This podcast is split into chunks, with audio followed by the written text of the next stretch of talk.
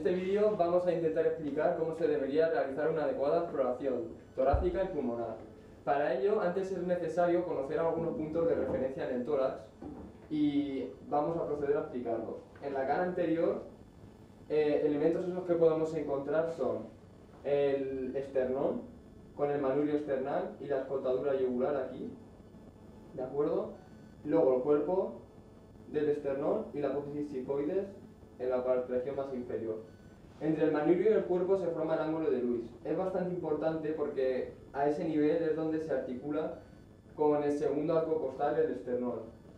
Y lo cual nos va a ser muy útil para poder contar tanto costillas como espacios intercostales, ya que la primera costilla no es palpable, por lo que tendremos que empezar a, a, contar a partir del segundo arco costal. El espacio intercostal que hay inmediatamente debajo por del arco costal será el, espacio intercostal del mismo nombre.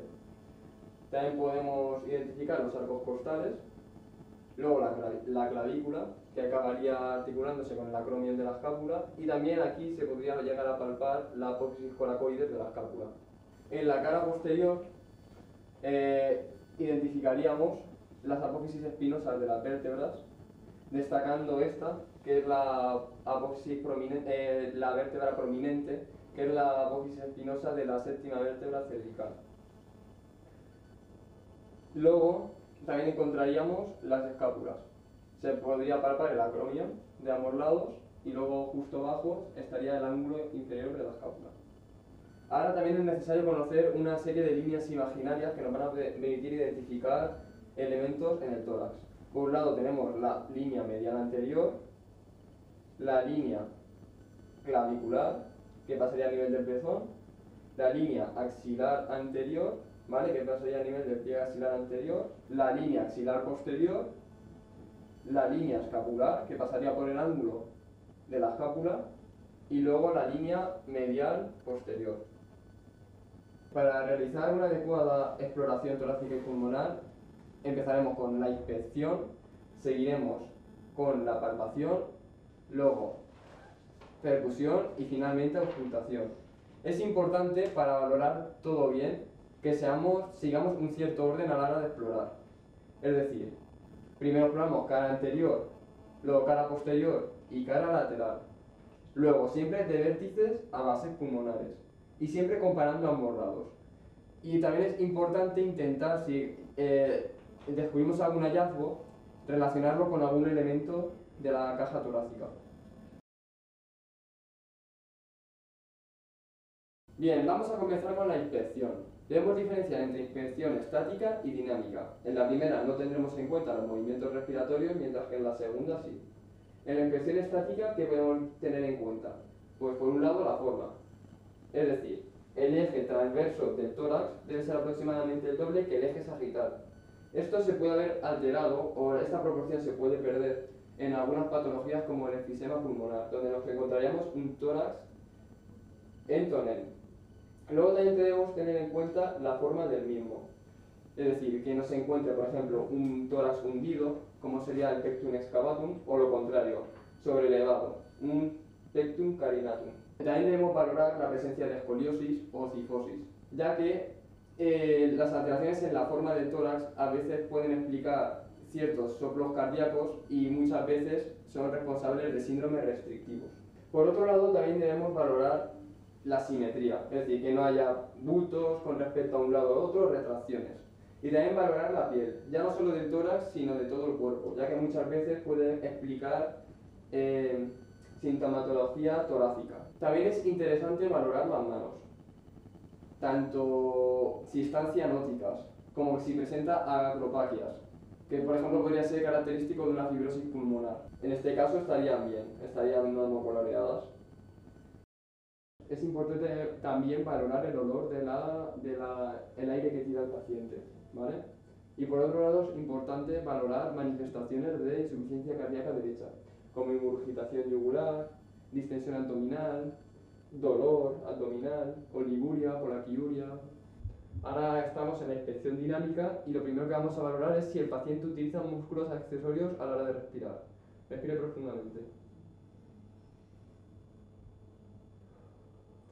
Por otro lado, debemos explorar el movimiento de la caja torácica durante la ventilación, que sea simétrico, que sea bilateral. Respire profundamente. ¿Veis? Aquí se observa cómo las escápulas se mueven simétricamente y vuelven a su posición. Ahora es importante valorar la, la frecuencia, el ritmo y la forma en la que respira el paciente. Es decir, si hay taquipnea, bradipnea, batipenea, que es una respiración profunda. Y luego es importante también valorar la relación inspiración-expiración, ya que en la, en la EPOC la expiración se encuentra alargada. Ahora vamos a continuar con la palpación. Es importante palpar si hay zonas dolorosas, bultos, retracciones, ¿vale? Y una, y una palpación muy importante es la de crepitaciones, que se palpa sobre todo en la base del cuello y en la parte superior del tórax, y es característico del enfisema subcutáneo, ya que por alteración de las vías respiratorias el aire pasa al tejido subcutáneo. Ahora, vamos a palpar también la movilidad de la caja torácica. Para ello, ¿cómo lo vamos a hacer? Ponemos nuestras manos alrededor del borde de los arcos costales, ¿no? donde se forma la escotadura costal, y pedimos al paciente que respire profundamente. Veremos que nuestros pulgares se alejan y se acercan simétricamente, ¿vale? Y deberíamos hacer lo mismo en la parte posterior. Bien. Ahora es importante palpar la voz, ¿de acuerdo? Lo que se conoce como frémito táctil, es decir, las vibraciones que se producen al hablar. Para ello podemos explorarlo bien con el borde palmar de nuestros dedos y con los pulpejos o bien con el borde cubital de las manos. Para poder explorarlo pedimos al, paciente que diga 33 o unas palabras con muchas R. 33. 33. Siempre. Comparando un pulmón con otro. 33. Y vértice a bases. Por último, en la palpación debemos explorar la tráquea, tanto a nivel del cuello, ¿vale? Aquí va bien la laringe y allá la tráquea y sobre todo a nivel de la escotadura yugular, presionando hacia el fondo y ver que no se encuentra desviada. Bien, ahora vamos a seguir con la percusión. Es importante que un paciente con hemoptisis no le percutáis, ¿de acuerdo? Vale, como hemos explicado antes, la percusión se debe hacer en cara anterior, cara posterior, de vértices a bases y comparando ambos lados. Aquí solamente lo voy a hacer en la cara posterior, ¿vale? El sonido típico que se podemos encontrar a nivel del pulmón es en el, claro pulmonar. Para hallarlo debemos explorar siempre en espacios intercostales, nunca sobre las costillas, ¿vale? Es decir, palpamos y cuando nos situemos en un espacio intercostal, golpeamos, ¿vale? Y entonces al golpear escucharemos el sonido característico. ¿Cuándo podemos encontrar otro tipo de sonidos? Pues podemos encontrar, por ejemplo, timpanismo eh, en, el, en el enfisema pulmonar o bien en el neumotórax, ya que habrá mayor número de aire, ¿de acuerdo? Y también podemos encontrar una matidez en lesiones como exudados, derrames pleurales, ¿de acuerdo? Porque el pulmón se vuelve más compacto o la caja torácica en general se vuelve más compacta. Para finalizar vamos a llevar a cabo la ocultación, para la cual vamos a necesitar un fonendo. Vamos a empezar ocultando el cuello, a nivel de la tráquea. Allá podemos al paciente que respire lento y profundamente.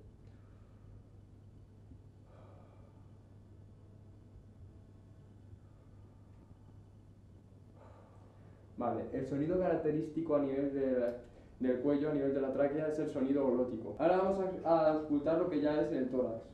Para ello pediremos al paciente que respire por la boca y profunda y lentamente. Vamos a explorar la cara anterior, ¿de acuerdo? Siempre comparando ambos pulmones y de vértices a bases. Luego la cara posterior, igual, de vértices a bases.